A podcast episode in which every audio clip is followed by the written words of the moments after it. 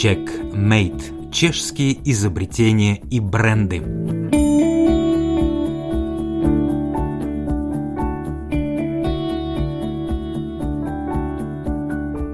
Chápeme to tak, že když to vlastně děláme rádi, tak to děláme Мы воспринимаем это так, если мы делаем свою работу с удовольствием, значит делаем ее хорошо.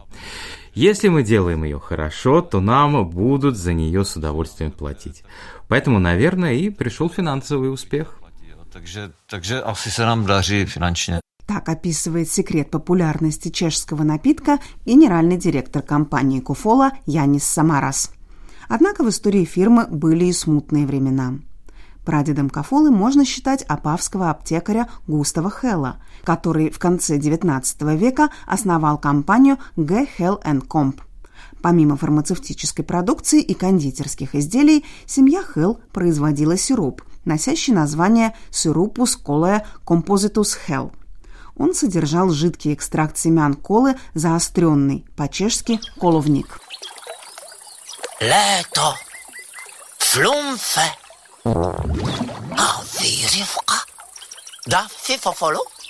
Миновали годы Второй мировой войны, после чего прокатилось несколько волн национализации частного имущества.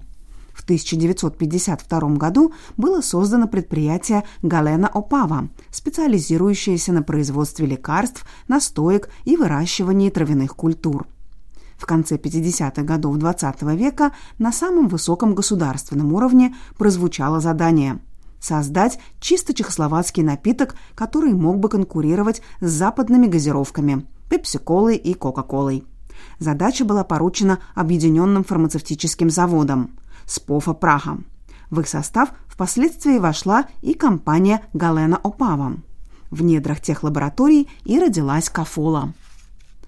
Два года Именно столько времени потребовалось команде доктора Сденика Блажика, чтобы придумать правильную формулу сиропа кофо. Как позднее утверждали исследователи, вдохновением для врачей послужил в том числе рецепт сиропа Густава Хелла. В итоге Блажик совместил 14 растительных и фруктовых ингредиентов и дополнил их кофеином. Среди прочего, в основу входят яблоки, смородина, вишня, малина, сахар, карамель, кориандр, корица, экстракт лакрицы и экстракт апельсинового дерева. Точное соотношение отдельных ингредиентов до сих пор держат в тайне, и рецепт остается прежним по сегодняшний день. В 1966 году Кофула было зарегистрировано как торговая марка. Лимонад с травяным привкусом мгновенно полюбился населению Чехословакии.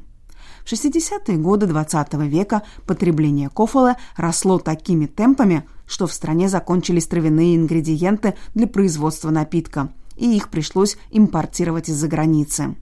Бутылка чешской колы стоила в то время всего полторы кроны. Národní podnik Kofola zahájil výrobu.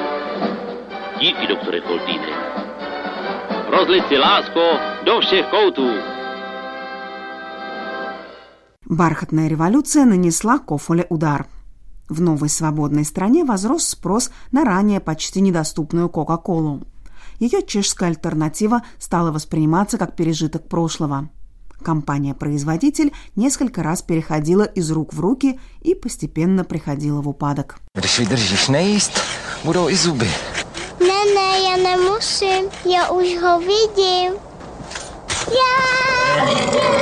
Užijte si ty pravé české Vánoce se vším všudy. Když je milujete, není co řešit. Новую жизнь в Кофолу вдохнул грек Костас Самарас. На основе семейной фирмы СП Врахос он создал компанию Санта Напа Крнов, которая в 2002 году стала единственным владельцем оригинального рецепта и бренда Кофула. В 2012 году с самого начала в бизнесе ему помогал сын Янис Самарас, который ради этого оставил учебу в университете, а позднее принял бразды правления в свои руки. С тех пор компания растет и процветает. Расширяется ассортимент продукции и удлиняется список стран для экспорта. В 2011 году Янис Самарас был назван предпринимателем года. Однако к успеху он относится философски и деньги воспринимает лишь как необходимое средство для жизни и существования фирмы. To nebyl ani můj, ani tátův. To bylo, to vlastně přišlo Это была не моя и не папина идея. Все случилось само собой, как случается большинство хороших вещей. Это лишь была возможность, и мы ею воспользовались.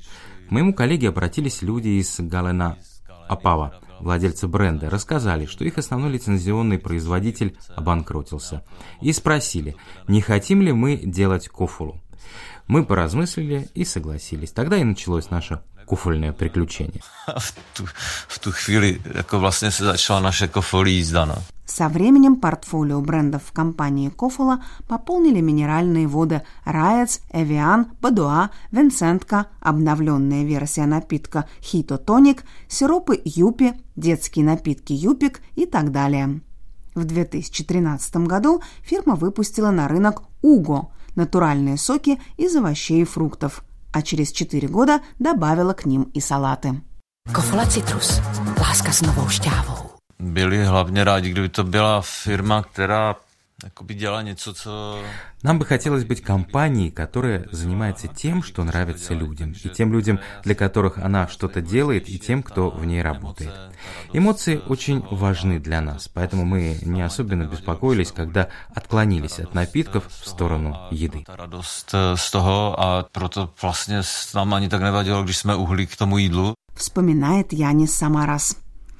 Лимонад Кофула, с которого все начиналось, уже давно продается не только в Чехии и Словакии, но также в Польше, Словении, Венгрии, Хорватии, Австрии и России. Постепенно появилось много разновидностей кофулы. С гранатом и ванилью, с лимоном, с корицей, без сахара, вишневая, черешневая, арбузная и даже травяная, со вкусом мяты, горячавки и одуванчика. В 2016 году компания заняла третье место среди сотни лучших чешских фирм – Чек Топ-100. Как Янис Самарас видит ее дальнейшее будущее? Životní fáze, kdy jako už nám nestačí. Мы достигли того этапа в жизни, когда недостаточно сделать хороший продукт, который кто-то покупает, готов отдать за него деньги и получить удовольствие.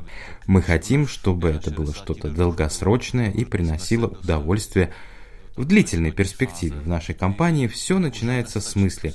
Когда я выйду на пенсию в 65 лет, я хочу чувствовать, что сделал что-то хорошее. Не то, что я заработал деньги или помог кому-то заработать деньги, а то, что я сделал что-то хорошее для своего окружения и других людей.